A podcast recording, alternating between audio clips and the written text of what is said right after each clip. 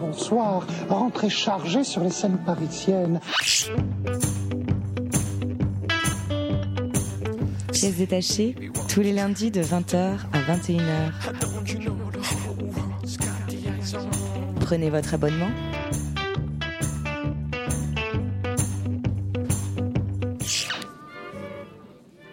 Oui, que, que Jack est emballé. Vous êtes sur Radio Campus Paris, vous arrivez dans Pièces détachées, votre émission consacrée à l'actualité des arts vivants en Ile-de-France. Bonsoir à toutes, bonsoir à tous. Alors, ce lundi, pour cette dernière émission de l'année 2014, nous avons le plaisir de recevoir Romain Bermond et Jean-Baptiste Maillet. Bonsoir. Bonsoir. Vous êtes avec nous ce soir pour parler de votre spectacle Stéréoptique qui se joue au théâtre Paris-Villette jusqu'au 30 décembre, qui se jouera ensuite au théâtre Romain Roland à Villejuif du 13 au 16 janvier, et également de votre second spectacle, Les costumes trop grands, qui sera joué du 2 au 4 janvier au théâtre Paris-Villette. On revient avec vous tout de suite.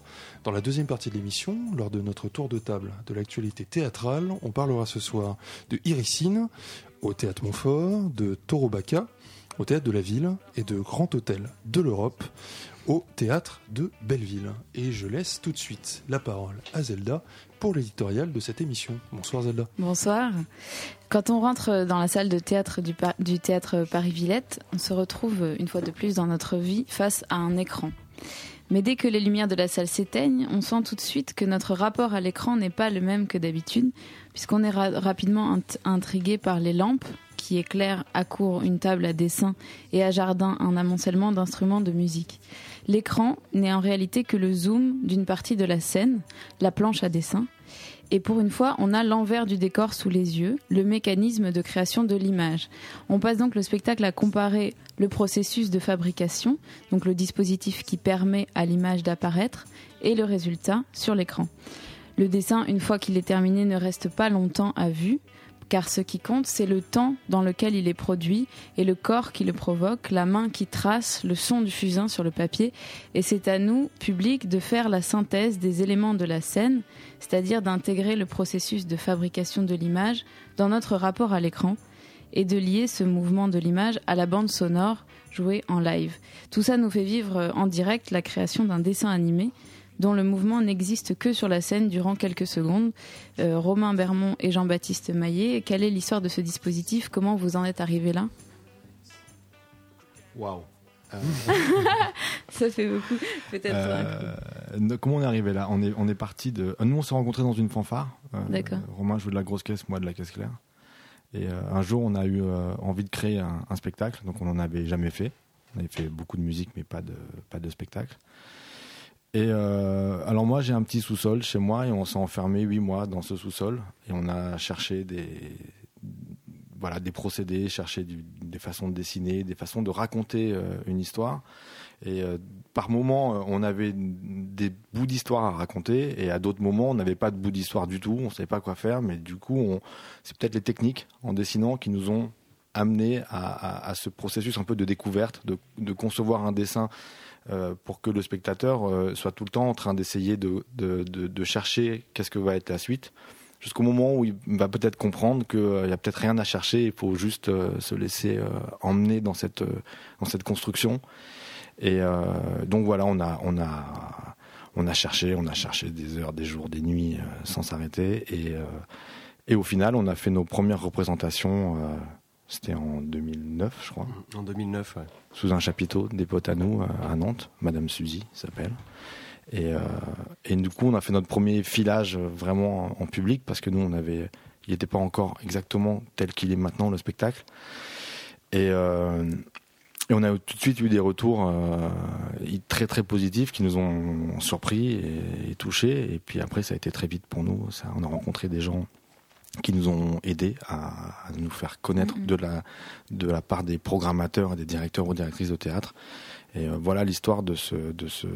Et c'est un spectacle qui parle un petit peu du, du voyage d'une manière, puisque ça commence par des silhouettes qui partent en voyage, et euh, on, on s'est retrouvé assez rapidement à, à vivre euh, finalement cette histoire et à partir nous en voyage pour aller jouer en France et à l'étranger, parce qu'il n'y a pas de texte et du coup on peut jouer partout. Et oui. Il n'y a pas de texte, ça c'est une question qu'on s'est posée euh, avec Xavier. Donc euh, c'est quoi votre... Parce que vous nous proposez dans un théâtre un spectacle où il n'y a pas de texte et en même temps pas de comédien. Du coup, c'est mm. est-ce que vous considérez que vous faites du théâtre ou alors vous êtes plutôt euh, dans la performance ou comment vous... Bah nous en fait on raconte une histoire quand même donc on est quand même concentré sur sur la fabrication de cette histoire et, et, et en fait on on a choisi de ne pas utiliser de mots euh, pour aussi permettre à l'imaginaire de vraiment se développer au maximum. C'est assez étonnant parce que euh, là, vous parliez d'imaginaire, Romain Bermond, et moi, j'ai eu le sentiment d'une création d'un nouveau type de théâtre, parce que c'est devenu un peu à la mode d'avoir régulièrement, pour mettre en valeur des comédiens, d'avoir un artiste qui crée en direct un décor. Mais vous, les techniques vont beaucoup plus loin. En fait, vous créez la dramaturgie par ce qui normalement est périphérique dans un spectacle de théâtre, le son et l'image qui est au fond de la scène. Et pour autant, il y a quelque chose de très très très théâtral. Donc moi, la question euh, que je me suis immédiatement posée à la découverte de Stéréoptique, c'est comment est-ce que vous avez construit cette dramaturgie qui fonctionne extrêmement bien, qui est très théâtrale, et qui pourtant est très étrange, sans comédien pour incarner, sans texte pour faire passer euh, la progression, la progression de l'intrigue. Vous avez écrit par rapport aux techniques de dessin ou par rapport aux techniques de musique? Nous, on a eu envie de, faire de fabriquer vraiment comme un film d'animation sur scène et euh, de montrer tout le processus de fabrication. Donc euh, c'est pour ça que quand, quand on est du côté du spectateur, on voit et le film se faire et, le film se fabriquer aussi sur, euh, le devant de la scène. Il n'y a pas de de technologie dans le spectacle, il y a pas de le film n'est pas enregistré, il n'y a pas de pellicule, il n'y a a quasiment pas de musique enregistrée, tout se fait live. Et euh, nous, c'était c'était aussi euh, le propos de départ quand on a voulu voulu faire ce spectacle, c'était de tout montrer en fait et de d'être dans quelque chose de très participatif avec le, le public. Et euh, donc ça, ça faisait déjà un petit peu partie de l'histoire. Et puis après, en, comme disait Jean-Baptiste, en rentrant dans les techniques de dessin et de de, de musique, euh, le, le, nos procédés nous ont aussi proposé quelque chose à, à raconter ça, a fait un tout en fait. C'est un peu la forme est un petit peu indissociable du fond finalement. En fait, nous, il y a aussi une liberté de regard du, spectateur qui peut regarder soit le, côté musique, le côté dessin et le, résultat euh, au milieu. Et nous, on a, je pense que naturellement, on a toujours aimé voir des gens euh, faire des choses. Je sais pas si vous savez, enfin si vous voyez, mais quand on est à sur, la plage, là, sur les ports, euh, en général, il y a souvent des, artisans, des trucs comme ça. Il y a des mecs qui font des trucs à la bombe avec des planètes et des machins comme ça, qui ont leur technique. Euh, bah, le nombre de gens qui regardent et qui sont fascinés par comment ça se fait par rapport au nombre de personnes qui achètent ce qui est fait, c'est énorme. C'est très intéressant de voir le mec faire, comment il fait.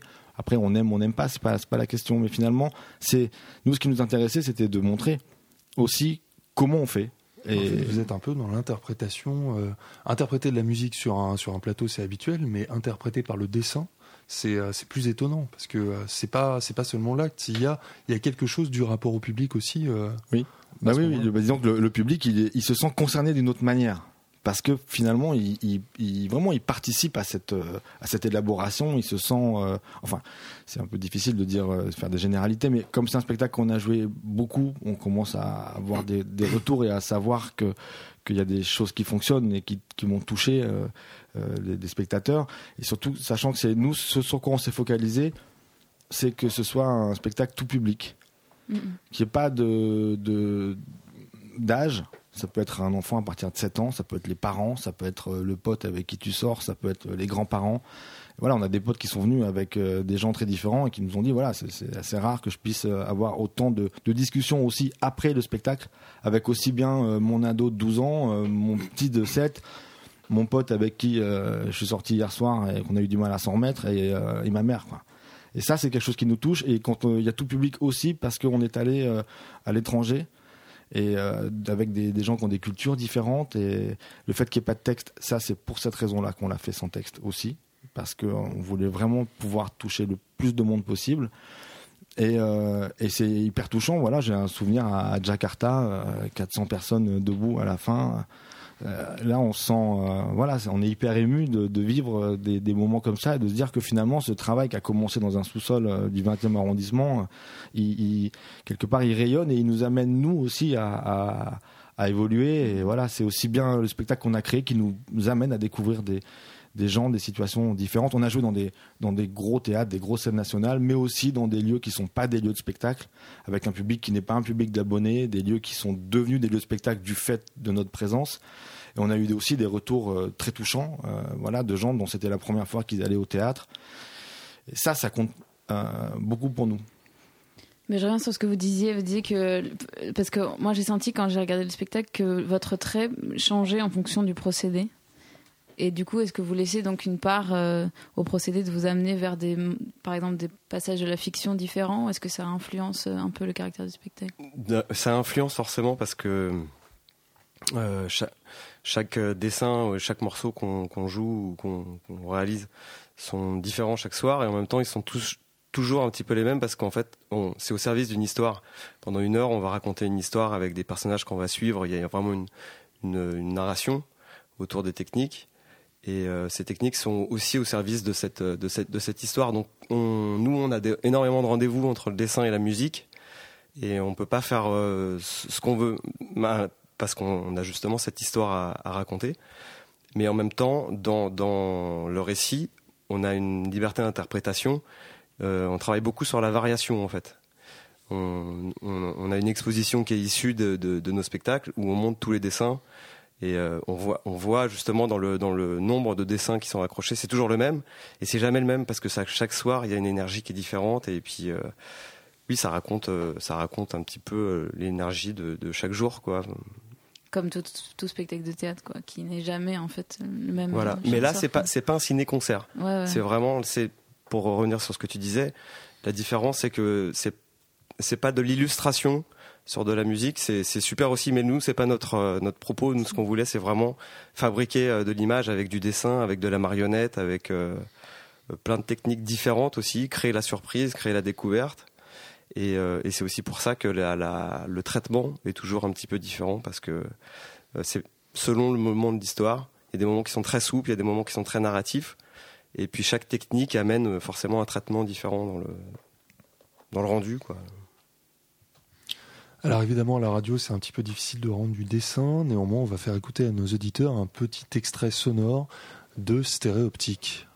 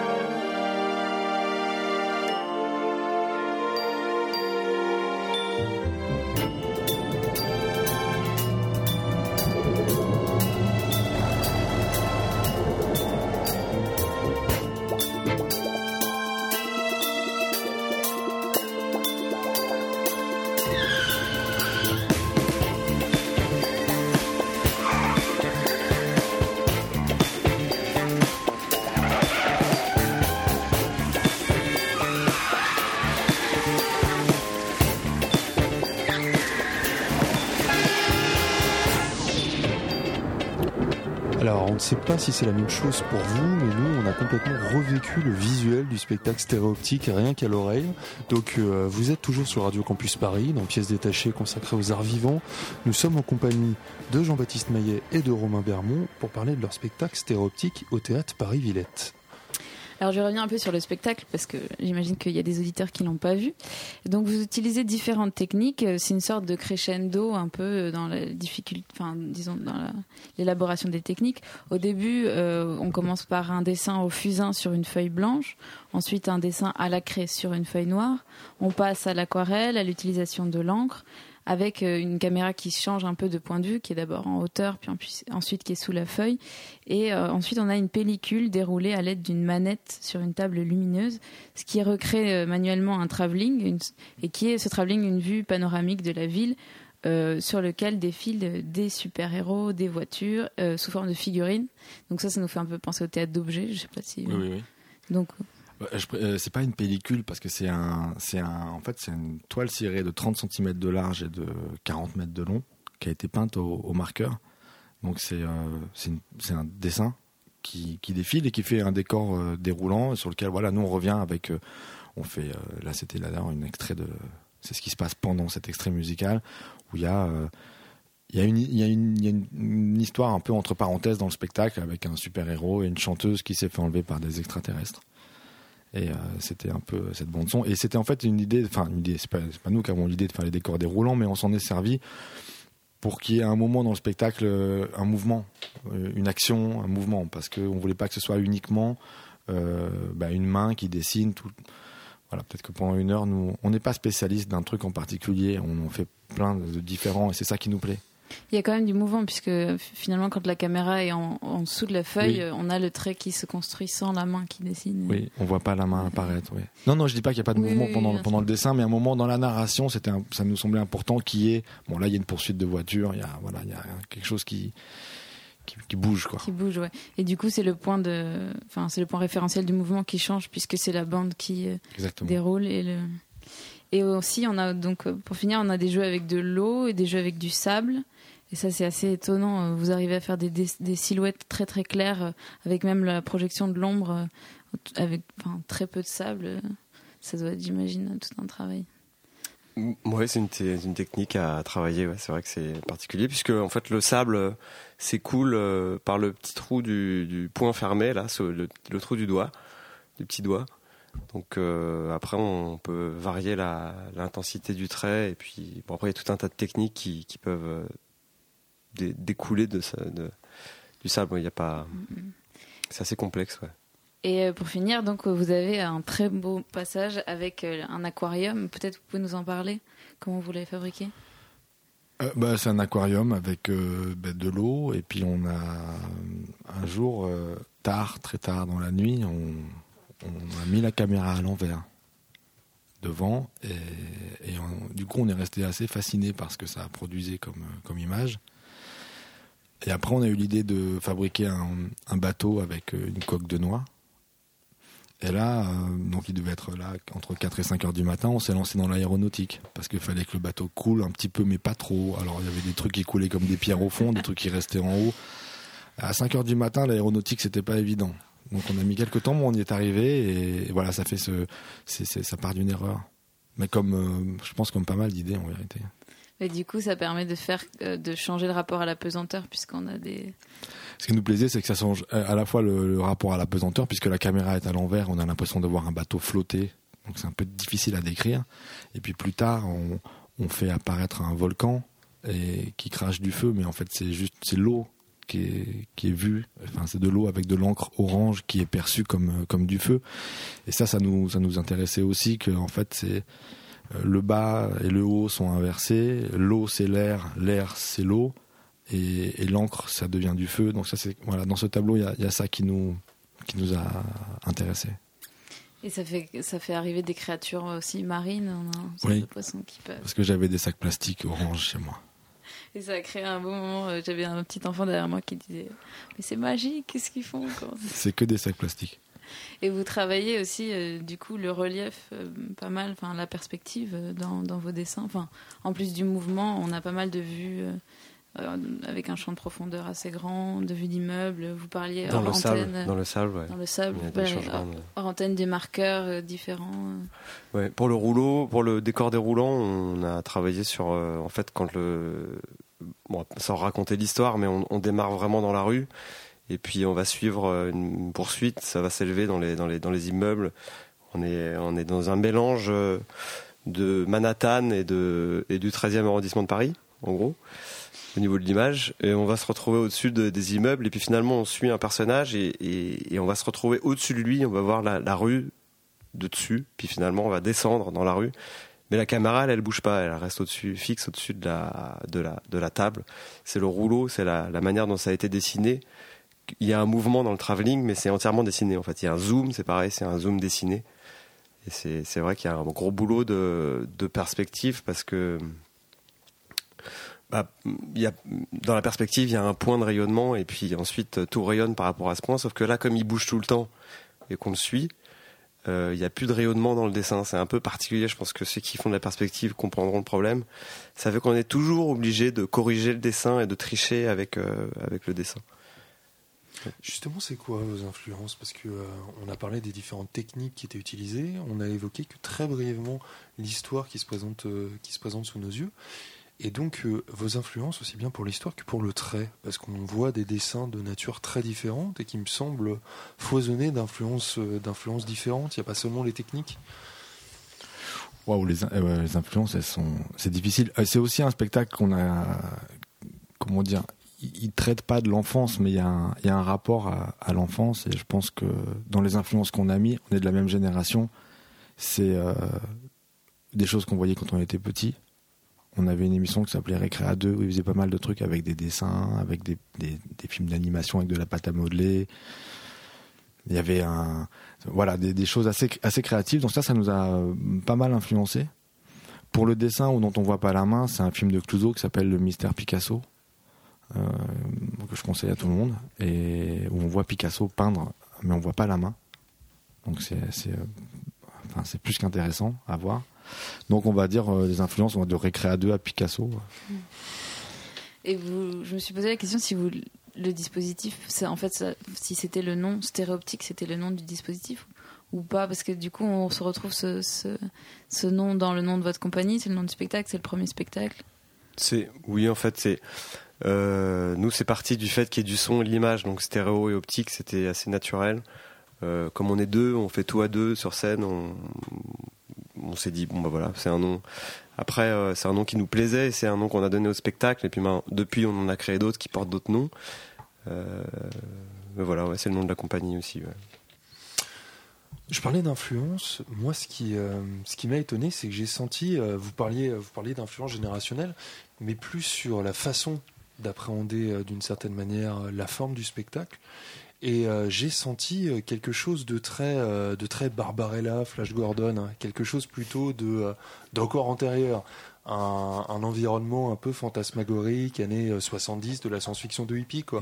Et, euh, et dans l'influence des traits, c'est assez curieux parce que au tout début du spectacle, euh, cette, euh, ce décor au fusain qui se crée devant nous est quelque chose que pour moi me paraissait très très sérieux. Alors qu'après quand on découvre des extraterrestres quand on découvre ce super héros j'ai senti quelque chose plus proche de l'illustration pour enfants mais la très belle celle à la Claude Ponty.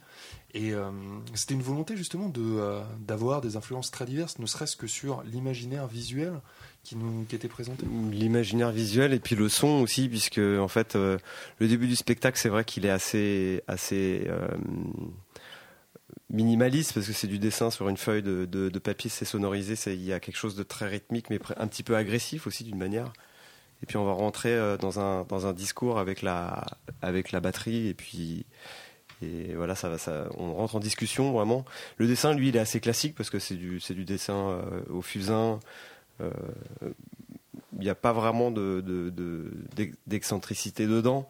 Et c'est deux pièces. Après, il y a un dessin à la craie. Euh, c'est, c'est deux dessins qui sont quand même assez classiques dans la facture. C'est pour ça qu'on s'est permis après de passer à un dessin quasiment enfantin avec euh, le, le- l'encre, euh, là où on voit le dessin on voit pas la main. Il y a un jeu justement et ça, s'assouplit. C'est à partir de là justement Jean- Jean-Baptiste disait qu'il faut à un moment lâcher prise. C'est aussi à ce moment-là que l'histoire elle commence un petit peu à partir en sucette et qu'on comprend qu'il faut pas forcément essayer de comprendre l'histoire mais plutôt de se laisser embarquer. Mais ça, vous jouez avec aussi le, le dessin qui se transforme au fur et à mesure, puisqu'en fait, on passe de traits assez abstraits. Au début, vous faites des petits carrés, des machins. Et après, on se rend compte qu'en fait, c'était une chose qu'on reconnaît tout d'un coup. C'est un immeuble, ou c'est une rue, ou c'est quelque chose. Donc, vous jouez un peu avec l'attente du. Enfin, Ah oui, parce que- ça- mais non, mais si on voit quelqu'un euh, faire un dessin et après colorier ce dessin, franchement, ça n'a pas d'intérêt. Bah oui. Donc euh, on a dû se, on a mis deux mois pour créer le premier tableau en se disant qu'est-ce qui nous intéresserait euh, nous en tant que spectateurs, qu'est-ce qu'on aimerait découvrir, qu'est-ce qu'on aimerait voir? Et du coup ça a donné un peu l'impulsion euh, du spectacle. Maintenant on n'a pas forcément, euh, on s'est pas mis, euh, enfin on va pas parler du, du processus créatif, comment ça fonctionne, etc. Mais C'est un vaste sujet. On a pas voilà, on va pas, on va pas se lancer là-dedans, mais euh, mais mais euh, nous, on s'est pas mis autour d'une table en disant qu'est-ce qu'on va faire, euh, comment on pourrait penser le truc, euh, qu'est-ce qu'on, on s'est mis les mains dedans. En fait, on a on a tout de suite euh, pris des fusains, des feuilles. On a fait avec ceux qu'on connaît. On a Romain a appris le, le dessin avec. euh, on est tous les deux plasticiens et musiciens déjà, donc il y a, c'est ça. Je pense qu'un spectacle, ça part d'une rencontre. Et euh, là, c'est parti d'une rencontre où quand il y en a un qui a une idée, ça fait, euh, elle se reflète sur l'autre et ça reflète encore et ça fait un, jeu de ping-pong comme ça euh, qui est assez euh, intense entre nous. Et du coup, au, au- final, on sait plus qui a eu l'idée, qui a, qui a commencé, qui a repris. Et surtout, il y a des idées qui sont passées par des chemins tellement hallucinants que sur le dernier spectacle, dans l'exposition, on montre euh, le premier dessin dont on est parti, qui était un monotype, euh, donc une, une impression de peinture à l'huile. Ça, c'était ce qu'on voulait faire au tout début. Et puis maintenant, ce qu'on fait dans le spectacle, c'est un fusain fluorescent. C'est un, pardon, c'est un dessin fluorescent avec des couleurs hyper flashy. Et on montre dans l'exposition tout le, le processus. Il y a une quarantaine de- d'étapes de travail pour passer de- du monotype noir au phosphorescent. Et du coup, euh, voilà, c'est surtout, c'est et nous on s'est on s'est vraiment euh, mis, on s'est enfermé et on s'est dit qu'est-ce qu'on a envie de faire et on on peut tout faire.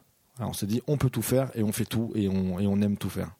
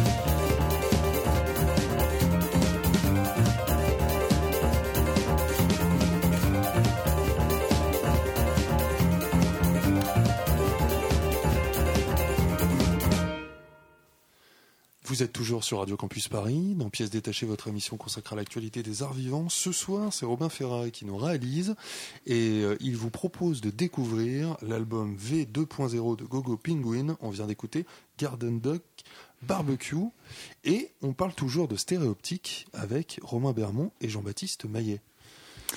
Alors du coup, on va peut-être parler un peu du son, puisqu'on a parlé beaucoup du dessin. Et euh, donc c'est vous, Jean-Baptiste Maillet, qui, euh, en fait, vous j'ai l'impression que vous fabriquez des paysages sonores, des dessins, mais en même temps, euh, vous faites aussi, enfin, vous, utilisez aussi les, situations des dessins à l'instant même où ils sont créés. Donc vous avez, vous avez parlé de rendez-vous sonore, comment ça se passe bah, déjà, c'est vachement bien ce qu'on vient d'écouter. Enfin, ça fait partie des trucs que je pense que je vais écouter et qu'on va écouter bientôt. Mais euh, oui, alors nous, euh, mais comme je disais tout à l'heure, on est tous les deux euh, plasticiens et musiciens, et on a du mal à essayer de faire comprendre que les choses sont pas dissociées euh, dans la dans notre travail. Euh, J'interviens énormément sur les dessins, et Romain intervient énormément sur la musique, mais évidemment sur scène. C'est lui qui dessine et c'est moi qui joue, et c'est très bien comme ça.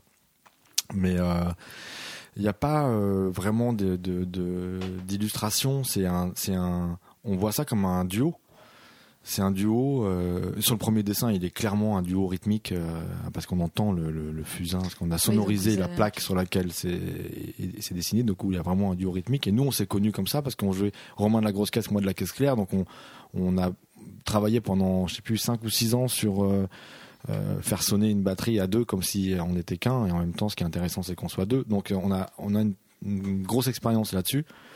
Et ensuite. Euh, euh, c'est étonnant parce que des fois, justement, sur le dessin où on voit pas la main, euh, c'est le son qui va avant le dessin. C'est euh, je fais le son de la mer, il dessine la mer, je fais le son. Voilà, donc c'est assez ludique, mais on a voulu aussi montrer dans ce petit petit moment que la musique c'est pas quelque chose qui suit, qui soutient ou qui l'image. En tout cas, pas c'est pas comme ça qu'on qu'on le conçoit dans nos spectacles.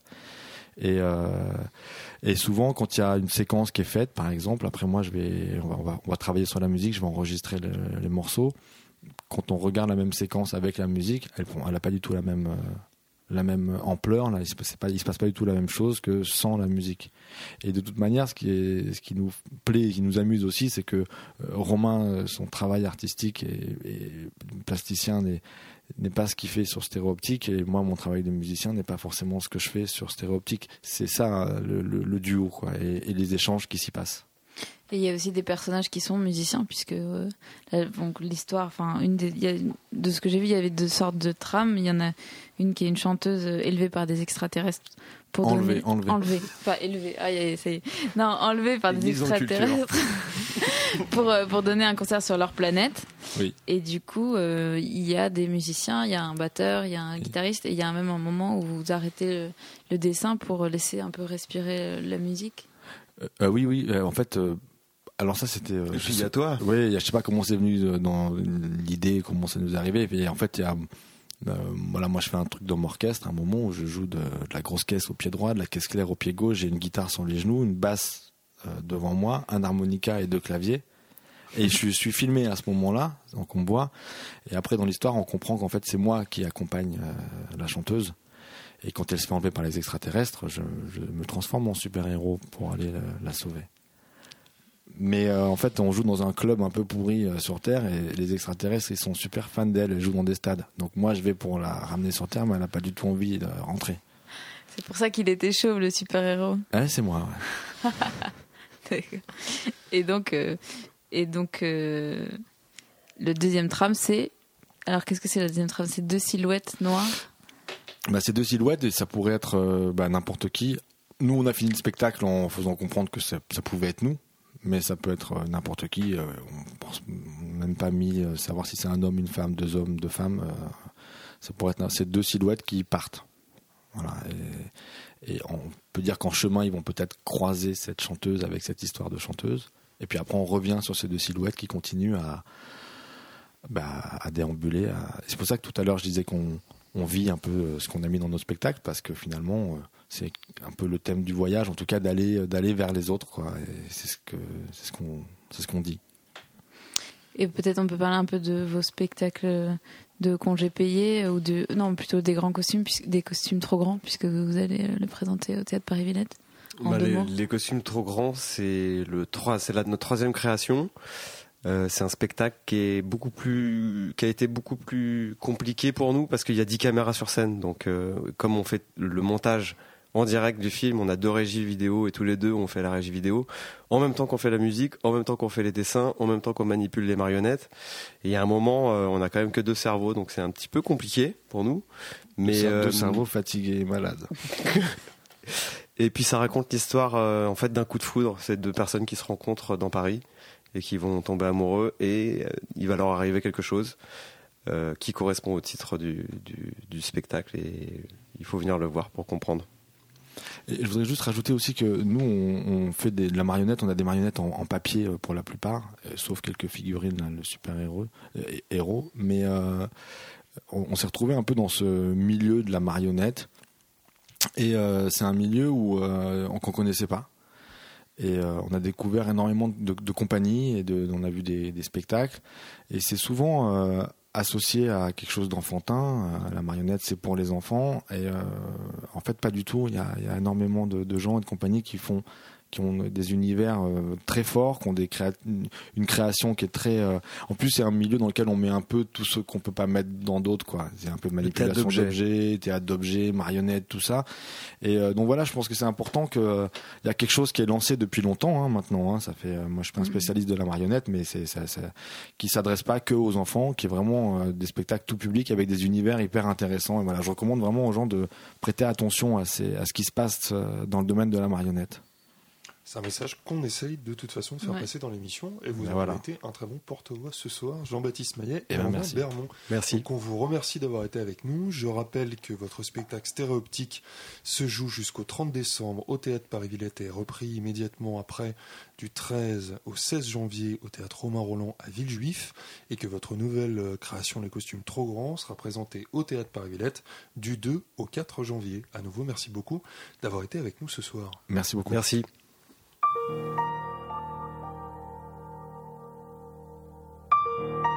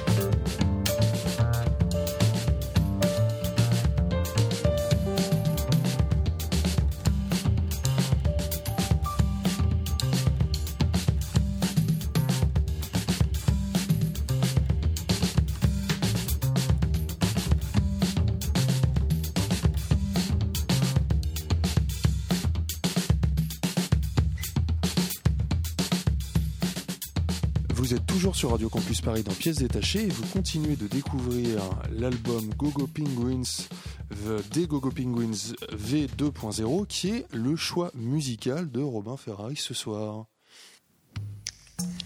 Il s'agit d'une, il s'agit d'une, d'une histoire, euh, c'est-à-dire qu'en fait, il s'agit plus d'un, d'un concept d'histoire. Alors ce soir, on va parler de Grand Hôtel de l'Europe, au théâtre de Belleville, de Torobaca, euh, au théâtre de la ville, et on commence tout de suite avec Irissine par le Petit Cirque. C'était, c'est au théâtre Montfort jusqu'au 10 janvier, et euh, de mon point de vue, il y a quelque chose d'une émotion primordiale intense car régénérante, profonde car ancienne finalement, que j'éprouve systématiquement lorsque je découvre un spectacle ouvert à un jeune public. Ce qui est naturellement beaucoup le cas ces dernières semaines à l'approche de Noël. Cette émotion, elle est proche de mon émerveillement d'enfant. Elle a fait de moi, je pense, le spectateur adulte idéal pour ce nouveau spectacle de la compagnie Petit Cirque, la compagnie fondée euh, conjointement par Daniel Lepierres et Christophe Lelarge.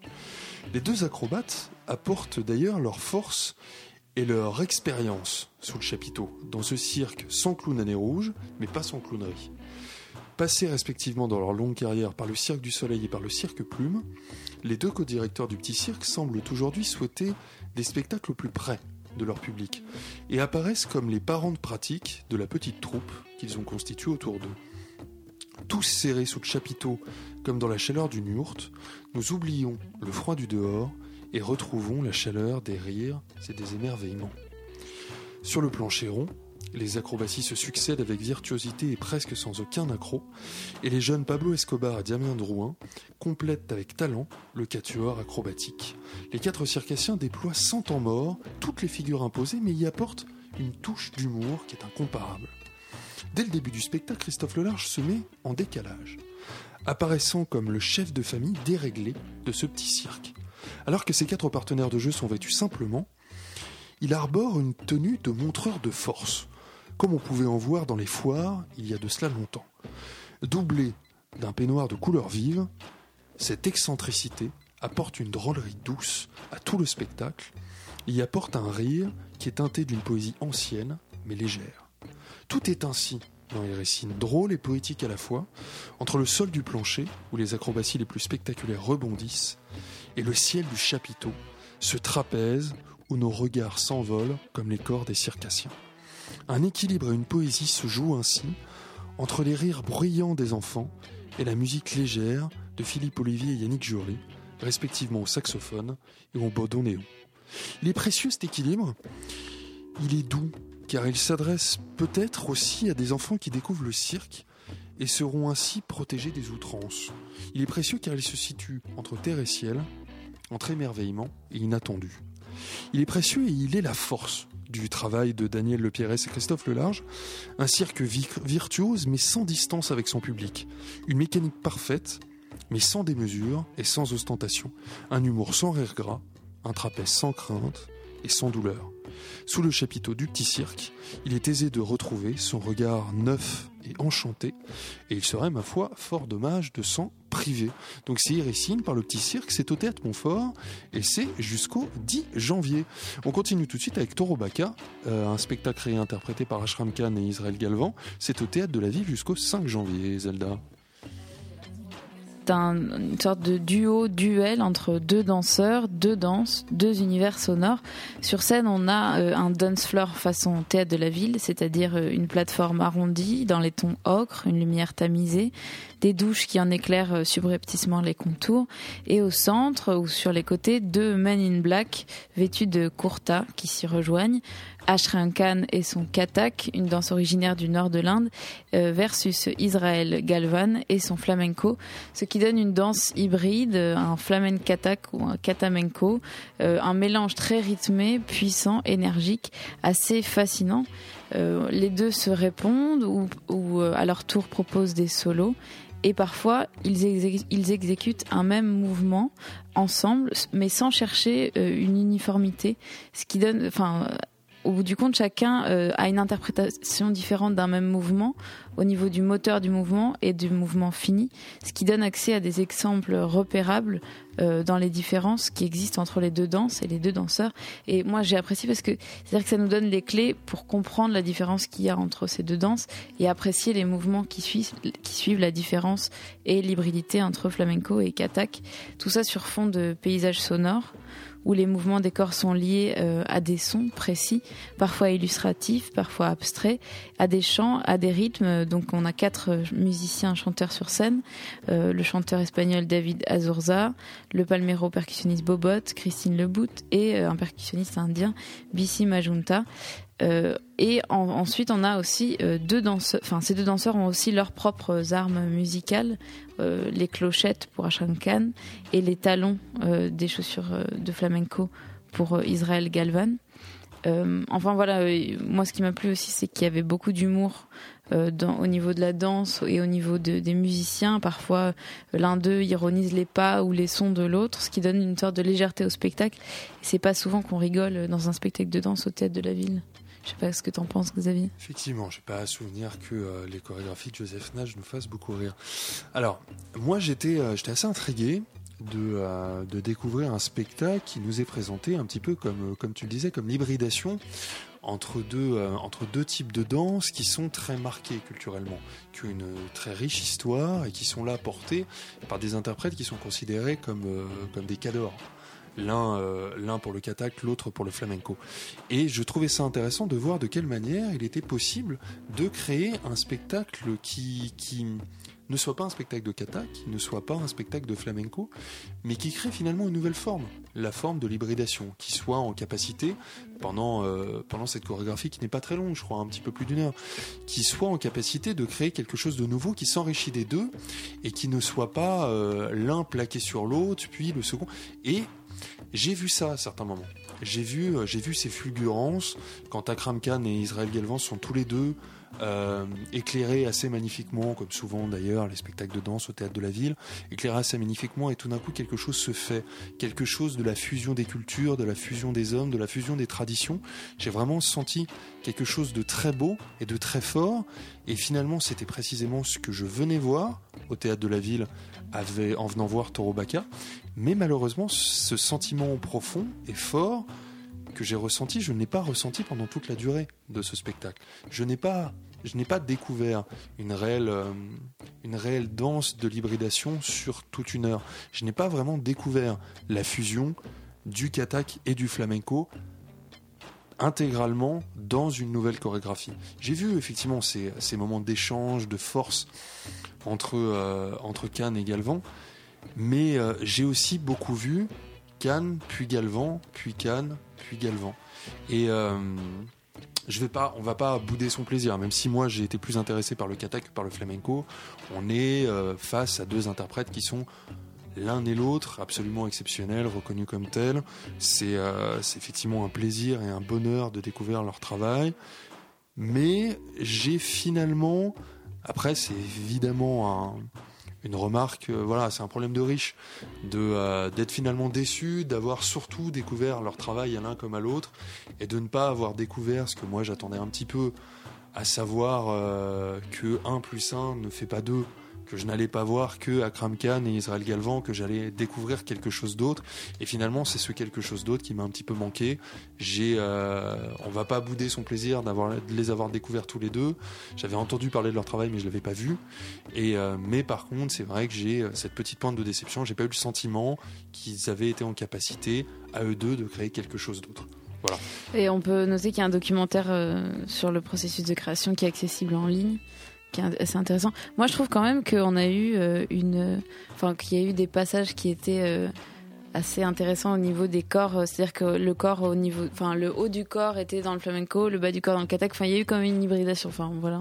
Oui, pendant, mais pendant quelques instants. Je trouve pas que ça a été, euh, tu vois, que ça a joué dans la durée. J'ai eu ces moments, mais, mais je pensais que ce ne seraient pas des moments.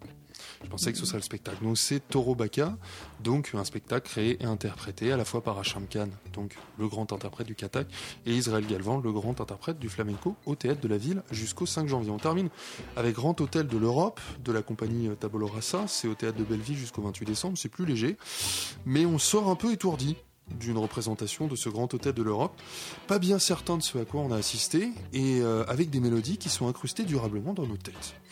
Comme le nom de la pièce pourrait l'indiquer, tout va se passer dans un hôtel, ou plus précisément dans le hall d'un hôtel, ce grand hôtel de l'Europe, dont tout le personnel attend fébrilement l'arrivée du nouveau directeur. Cela, c'est le point de départ. Le point de départ d'une sarabande de personnages et d'un entrelacement d'intrigues toutes plus invraisemblables les unes que les autres, mais pour autant pas complètement dénuées de sens ni de portée. En effet, en mêlant à la fois une intrigue politico-financière aux tracasseries de la gestion euh, d'un hôtel, en mêlant euh, une histoire d'amour impossible avec les rêves perdus d'une réceptionniste, c'est d'une certaine manière une dénonciation d'un monde qui ne tourne plus rond, que les trois comédiens de la compagnie Tabula Rasa nous présentent. Car ils ne sont bien que trois pour incarner ces multiples personnages, pour jouer, chanter, danser. Et pour cela, déjà, eh bien, je pense qu'il faut saluer l'énergie d'Olivier Benoît et de ses deux complices, Claire Loiseau et Assier Sens de Ougarté. Après, naturellement, ce n'est pas un spectacle qui fait dans la dentelle, ni dans la subtilité, car il ne fonctionne que grâce à cette incroyable énergie et par son absence totale de temps mort. Alors, tant pis si un personnage n'est figuré que euh, par une perruque et un accent. C'est le jeu. Car euh, une minute plus tard, le comédien qui l'incarne sera de nouveau sur le plateau, incarnant un autre personnage, puis quelques instants plus tard encore un autre, puis encore un autre, et puis de nouveau celui d'il y a quelques minutes, et ainsi de suite. Dans un décor de carton-pâte, on, on sent bien que c'est le corps du comédien, le mime et le travestissement qui ont motivé la création de ce grand hôtel de l'Europe. Et il y a finalement quelque chose de réjouissant à découvrir ces personnages qui sont très grossièrement caractérisés, mais qui, de mon point de vue, le sont sans aucun cynisme. En cela, ce n'est naturellement pas un spectacle qui est très ambitieux, malgré ce qu'il demande à ses interprètes, mais c'est un spectacle qui finalement tient toutes ses ambitions, même petites. Et d'abord la principale, qui est celle de nous faire rire. Et ce, eh bien, sans que ce rire soit méchant, ce qui est trop souvent le cas dans les spectacles qui sont spécifiquement fondés sur le rire permanent. Alors ce n'est donc pas un grand spectacle, mais c'est un spectacle qui est agréable et qui est drôle. Et parfois, eh bien, ce n'est pas une mauvaise chose de passer de tels moments de rire et de joie simple, avec finalement quand même une petite pointe de critique sociale. Donc c'est Grand Hôtel de l'Europe de la compagnie Tabolo Rassa au théâtre de Belleville jusqu'au 28 décembre et on commence à arriver tranquillement à la fin de cette émission. Donc euh, je vous rappelle que euh, ce soir nous avons reçu Jean-Baptiste Maillet et Romain Bermond qui forment le duo Stéréoptique pour leur spectacle du même nom, Stéréoptique, qui se joue au théâtre Paris-Villette jusqu'au 30 décembre, mais également au théâtre Romain Roland à Villejuif du 13 au 16 janvier. Ils présenteront également leur second spectacle, Les costumes trop grands, au théâtre Paris-Villette du 2 au 4 janvier. Lors de notre tour de table de l'actualité théâtrale, nous avons parlé ce soir de Irissine, un spectacle de cirque par le Petit Cirque. C'est au théâtre Sylvia Montfort jusqu'au 10 janvier. De Torobaka, un spectacle créé et interprété par Ashram Khan, le grand interprète du Katak, et Israël Galvan, le grand interprète du flamenco. C'est au théâtre de la ville jusqu'au 5 janvier. Et on en parle à l'instant de Grand Hôtel de l'Europe de la compagnie Tabo, Tabola Rassa. C'est au théâtre de Belleville jusqu'au 28 décembre. C'est notre dernière émission de l'année 2014, la dernière également avant Noël. Donc naturellement, on vous souhaite à tous un très joyeux Noël, de bonnes fêtes de fin d'année. La semaine prochaine, notre petit cadeau à nous, ce sera euh, une création radiophonique mise en onde par Antoine Cadou, une pièce de Pauline Perrade, Contrôle X. L'émission de ce soir, quant à elle, elle a été préparée par Zelda Soussan et Xavier Henry présenté donc, par Xavier Henry et réalisé cette semaine par Robin Ferrari. On le remercie beaucoup. Euh, on va laisser nous la place à nos camarades du Gonzaï Club qui sont déjà avec nous. Ça va? Tout à fait, oui, c'est vrai. On est là, on est, on est dans la place, comme on dit. Et ce soir, on va, on va plutôt mettre, euh, enfin, on va parler des covers, des reprises, voilà, d'artistes euh, prestigieux et d'autres beaucoup moins. Oula, oula là là là là là. Est-ce que c'est vraiment un cadeau de Noël pour nos auditeurs Non, mais tout va bien. hein. Je rassure les auditeurs de Radio Campus, euh, ça ne, il n'y aura aucune exagération, comme d'habitude. Nous sommes très sages. Une ambiance Gonzaï Club, donc. Bah nous, donc, on vous souhaite une très bonne soirée sur Radio Campus Paris et non pas la semaine prochaine, mais carrément à l'année prochaine. Bonne soirée à tous.